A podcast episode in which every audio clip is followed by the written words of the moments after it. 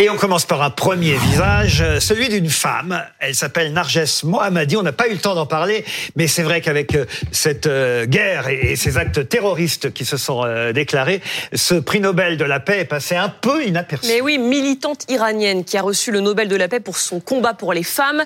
la particularité, c'est qu'elle est en ce moment incarcérée. Elle a passé l'essentiel des 13 dernières années en, en, prison et elle aurait célébré son prix donc avec ses co-détenus. Elle a appris ça depuis la prison des hommes, car la prison des hommes là-bas à Téhéran est mieux informée, plus vite informée que celle euh, des femmes. Et euh, cette femme a sa famille qui vit ici euh, en France, un mari, des jumeaux. Et c'est vrai que je trouve que c'est un symbole au moment où en plus on accuse l'Iran d'être derrière ce qui se passe. Vous confirmez d'ailleurs Thierry Arnaud, l'Iran peut être derrière tout ce qui se passe en ce moment? Alors oui, effectivement, tous les regards se tournent vers l'Iran. L'Iran qui continue de démentir officiellement. Et ce qui est intéressant, c'est que euh, les Américains disent jusqu'à présent qu'ils ont plutôt tendance à croire les Iraniens, ce qui est assez inattendu.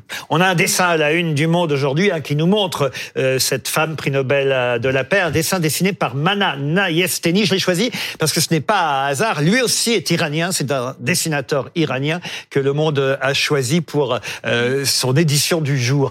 Un mot là-dessus, Blanche Léridon? Oui, merci Laurent d'avoir choisi de, mettre à l'honneur cette figure-là pendant cet intermède entre ces, deux sujets.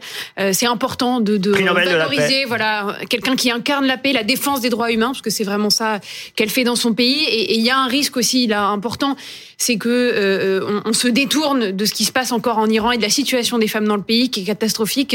Et il faut surtout pas qu'on s'en éloigne. Et c'est important de, de, rappeler ces éléments-là.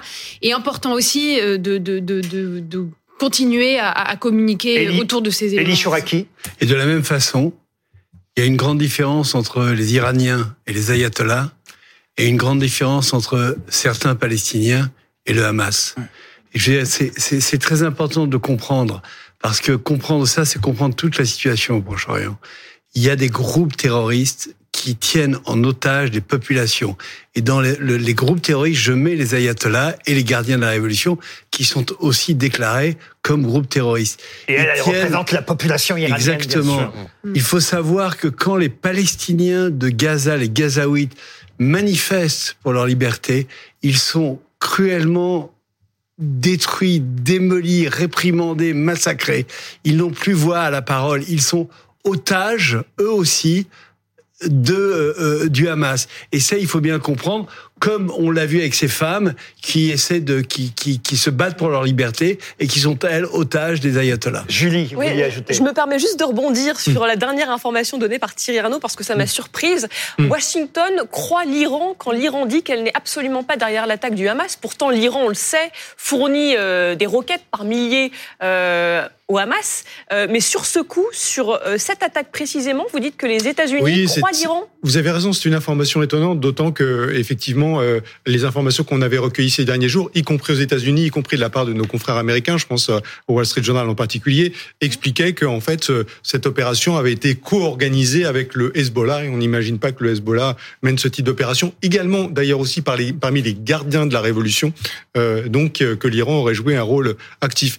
Mais c'est peut-être une façon, en quelque sorte, de, de préserver l'avenir. Et aussi, il ne faut pas forcément prendre euh, au premier degré ces affirmations. C'est logique que l'Iran démente être impliqué. Ce qui est intéressant dans euh, la réaction des États-Unis, c'est que euh, soit elle est totalement sincère, il faut la prendre au premier degré, et les Américains croient les Iraniens, ou bien ils disent ça parce que au fond ils cherchent un peu à calmer le jeu ou en tout cas à faire en sorte que on n'enclenche pas une spirale. Il n'y ait pas d'extension du conflit. la situation ne s'enflamme pas encore. Exactement, qui ferait rentrer l'Iran dans le conflit et les États-Unis pourraient plier à l'Iran. Deuxième visage du trombinoscope après Narges Mohammadi, prix Nobel du courage. Et on ne l'attendait pas là, Kylian Mbappé. Alors vous allez dire, qu'est-ce qu'il vient faire dans ce conflit, dans cette, euh, dans ces voilà, ces événements dramatiques que nous sommes en train de vivre, bah, tout simplement, il y a en ce moment sur les réseaux sociaux, et je suis sûr que ça va parler à, à Elie Chouraki, beaucoup, beaucoup de voix qui s'élèvent, qui disent mais que font les vedettes? Que font euh, ces personnalités qui d'habitude euh, s'expriment? Et c'est vrai que Kylian Mbappé en est un peu euh, le symbole. Je voudrais lire le tweet de Stéphane Le Rudulier, qui est député LR, hein, je crois. Aujourd'hui, il a publié « Face à la pire attaque terroriste de l'Occident, je suis triste de l'absence des réactions de célébrités comme Omar Sy ou Kylian Mbappé, toujours prompt à défendre la banlieue ou les Ouïghours. Les 40 bébés décapités par le Hamas ne sont pas des petits anges comme le jeune Naël, point d'interrogation. Quelle est votre réaction là-dessus, Pablo?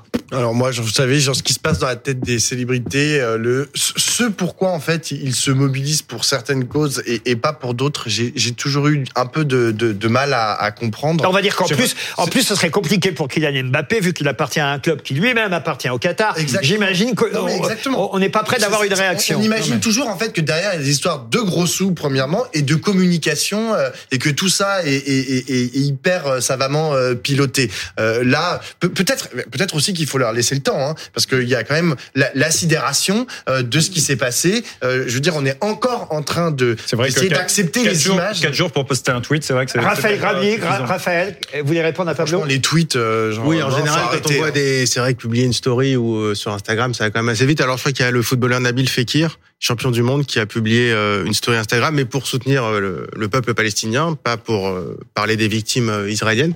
Mais c'est vrai que sur les plateformes, on n'a rien vu. C'est vrai que c'est le grand vide. Après, est-ce qu'il y a eu des consignes passées euh, Mais ça, c'est spécifique au PSG sur le Qatar. Est-ce qu'il y a eu des consignes passées aux joueurs À mon mm. avis, s'il y en a eu, on le saura assez rapidement. Elie Chouraki là-dessus. Moi, je suis fasciné. Je suis ahuri. Vous savez, il y a cette phrase qui ne dit mot consent. J'espère que ce n'est pas ça parce que si c'est ça, c'est dramatique. C'est-à-dire que les, les, les, exemples que suit notre jeunesse, surtout une jeunesse euh, qui aime le foot, c'est-à-dire aussi une jeunesse de, de banlieue, une jeunesse euh, qui ont euh, les mêmes origines que Kylian Mbappé et que Marcy et que beaucoup d'autres et que et que Cad, etc.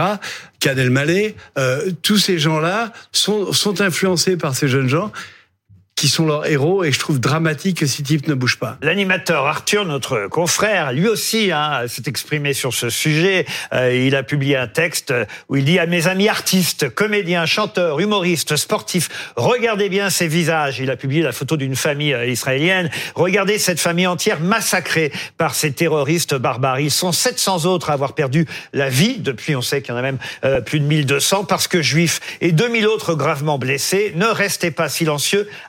D'avoir peur. Il est temps de montrer votre humanité et votre soutien.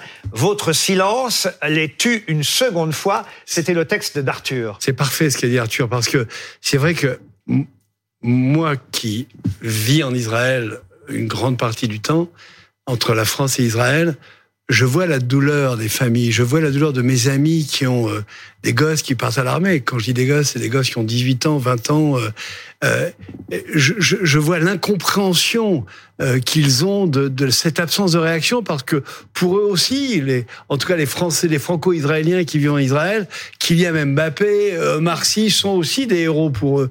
Donc c'est vrai que c'est tragique pour eux de ne pas avoir ce soutien-là. Il y a quand même eu quelques personnalités, hein, d'ailleurs ce sera, j'imagine, publié dans l'hebdomadaire Le Point demain. C'est sorti hier, une liste de personnalités qui ont euh, signé un appel libérer euh, les otages euh, à propos de évidemment ces otages retenus par le Hamas. Hein, je vais pas tous les citer, mais ça va d'Alain Chamfort à Yvan Attal en passant par Carla Bruni, Charlotte Gainsbourg, Johan Sarmiosek, Olivier Rollin. Voilà, il y a quand même quelques personnalités qui sont manifestées. Oui, c'est ceux, c'est ceux en fait qui ne s'adresse pas directement à, aux populations dont on parle. C'est aux populations arabo-musulmanes ou euh, héritiers de, de euh, euh, descendants de ces populations et qui sont français bien sûr. Mm. Donc c'est vrai que c'est encore plus inquiétant parce que on se demande pourquoi euh, ils ne réagissent pas parce que c'est eux qui ont le plus de responsabilités. C'est eux qui devraient dire à ces gosses, aux gosses qui les aiment d'origine maghrébine, qui devraient dire Juste... Ne confondez pas tout. Vous disiez Carla Bruni. Carla Bruni qui a participé à cette marche. Euh, il y avait 16 000 personnes euh, dans le 16e. Euh, J'y étais, oui. Vous y étiez. Oui. Raphaël Enthoven y était également. Et oui. il s'est dit très étonné qu'il n'y ait pas plus de monde. Est-ce que c'est le sentiment que vous avez eu aussi? Oui, moi je pensais qu'il y aurait 70 millions de personnes. Je pensais que toute la France serait dans la rue. Je pensais que tous les Français, quels qu'ils soient, quelle que soit leur origine, juifs, musulmane, leur religion chrétienne, je pensais que tous, on serait là dans une communion pour dire non, ça c'est pas possible. Il faut arrêter ça. Un dernier mot avant le dernier visage, Louis Morin. Bah, la réalité, c'est qu'il y, y, a aussi une partie de clientélisme, tout simplement. C'est-à-dire qu'on a des sportifs, euh, des chanteurs, des artistes qui ont un public qu'ils ont peur de décevoir Voilà. Et c'est une réalité aujourd'hui. C'est une réalité. Ils ont peur de se séparer d'une partie de leur public si aujourd'hui ils rendent hommage aux victimes euh, d'Israël. Et c'est là où ça pose une véritable question et il faut la pointer du doigt parce que c'est une question relative au séparatisme, tout simplement. C'est pas forcément par clientélisme.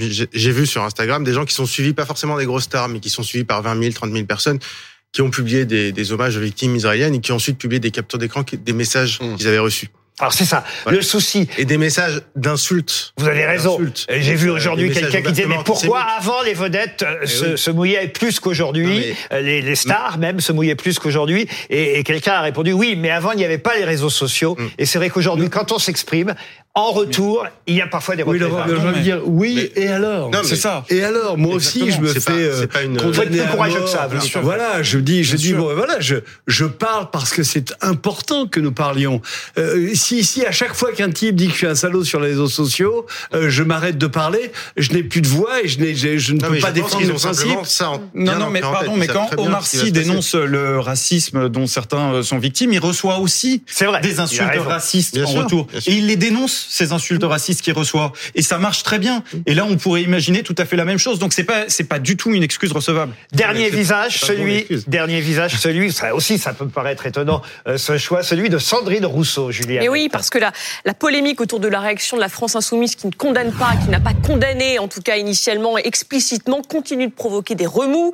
Euh, Sandrine Rousseau, euh, députée écologie, propose de mettre en pause temporairement le travail parlementaire commun de la Nupes jusqu'à ce qu'il y ait une discussion entre les chefs de parti de la NUPES et elle a retweeté, Laurent, son, indignation aujourd'hui. Alors c'est vrai qu'on se moque souvent hein, de Sandrine Rousseau, euh, c'est même, on peut dire, une sorte de tête de turc, et parfois elle le mérite bien, il faut bien le dire, je suis le premier à, souligner, à montrer... Euh, des, oui, elle tweet un peu trop intempestivement, on va dire, euh, monsieur, monsieur Pablo Piovivia. Et là, il faut reconnaître, voilà, quand les gens font et ont des, des textes qui sont judicieux, qui sont bons, pour une fois, Mettons à l'honneur Madame Rousseau, qui a effectivement a tweeté aujourd'hui, au moins ça c'est clair, euh, les découvertes des corps des bébés, d'enfants et de femmes sont insoutenables et ajoutent à l'horreur du terrorisme toutes mes pensées et ma solidarité au peuple israélien. Ça, c'est clair. Oui, absolument. On a beaucoup parlé dans la première partie de cette émission des, ambiguïtés euh, mortifères de, la France insoumise. Il faut faire attention à pas faire euh, LFI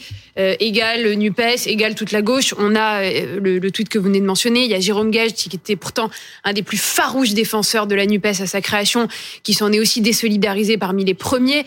ils sont nombreux parmi les communistes, parmi les écologistes, évidemment parmi le Parti socialiste socialiste, qui a toujours été un parti défenseur d'Israël, qui a toujours travaillé avec le Parti travailliste d'ailleurs dans son histoire depuis les années 70.